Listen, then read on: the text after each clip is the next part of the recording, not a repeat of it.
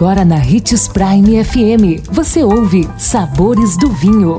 Todas as notícias e informações para quem ama o mundo do vinho. Apresentado por Sabores do Sul, Adega Emporium. Sabores do Vinho.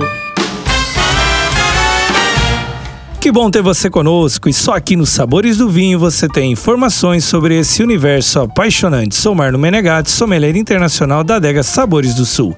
E em nossa série de O que não devo fazer ao degustar um vinho, vamos falar sobre qual é a maneira correta de segurar a taça. Esse é um dos erros mais comuns no mundo do vinho, segurar a taça de maneira errada. O recomendado é segurar a taça pela haste ou pela base isso ajuda a manter a temperatura por mais tempo. Se você segurá-la pelo bojo, poderá elevar a temperatura do vinho mais rapidamente. A dica é pegar a taça sempre pela haste ou base e sempre três dedos acima da base e dois dedos abaixo. Assim terá mais segurança e poderá fazer aquele movimento giratório com maior perfeição.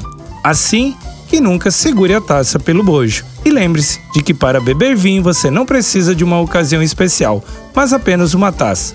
Gostou da nossa dica de hoje? Deixe seu comentário em nossas redes sociais, que iremos lhe responder. Procure por Marno Menegatti, Adega Sabores do Sul ou Hits Prime 87.